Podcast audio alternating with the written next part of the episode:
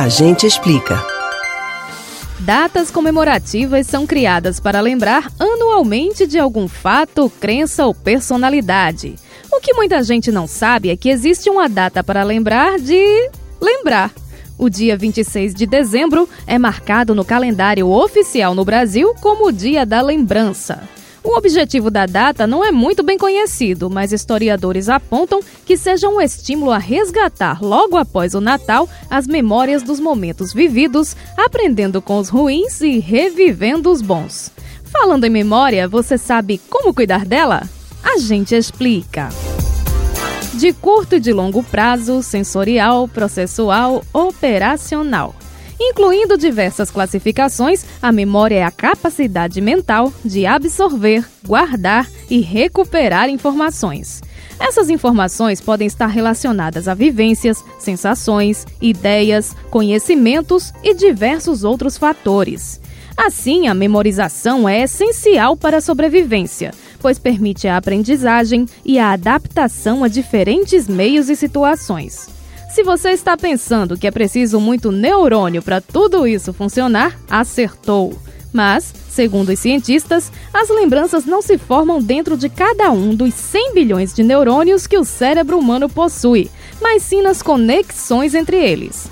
Portanto, uma das primeiras dicas dos especialistas para ajudar a memória é exercitar essas conexões. Joguinhos como palavras cruzadas, xadrez e até games no celular são uma forma de malhar a mente. Outra recomendação é sempre buscar aprender algo, seja um idioma diferente ou um trabalho manual, por exemplo, pois é o desafio que mantém o cérebro ativo. Ainda falando em exercício, o corpo também deve ser trabalhado. As atividades físicas estimulam a produção de neurônios e facilitam o fluxo sanguíneo, que é importante para o cérebro. E, tão indispensável quanto o esforço, é o descanso. Rotinas extremamente cansativas geram estresse, que libera um hormônio chamado cortisol, capaz de prejudicar a habilidade de buscar rapidamente uma informação na memória. Além disso, realizar muitas tarefas ao mesmo tempo dificulta o foco, fator relevante para absorver um conhecimento. E de quase nada adianta uma pessoa acumular informações durante o dia se mais tarde não dormir bem. É durante o sono que os dados registrados se consolidam no cérebro para serem acessados depois. Cuidar da alimentação também é cuidar da memória. Um cardápio rico em ômega 3, encontrada nos peixes, por exemplo, e em flavonoides, encontrados em frutas e outros vegetais, ajuda na saúde cerebral.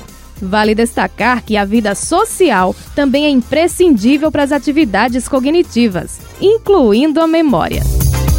Você pode ouvir novamente o conteúdo deste ou outros A Gente Explica no site da Rádio Jornal ou nos principais aplicativos de podcast: Spotify, Deezer, Google e Apple Podcasts. Betânia Ribeiro para o Rádio Livre.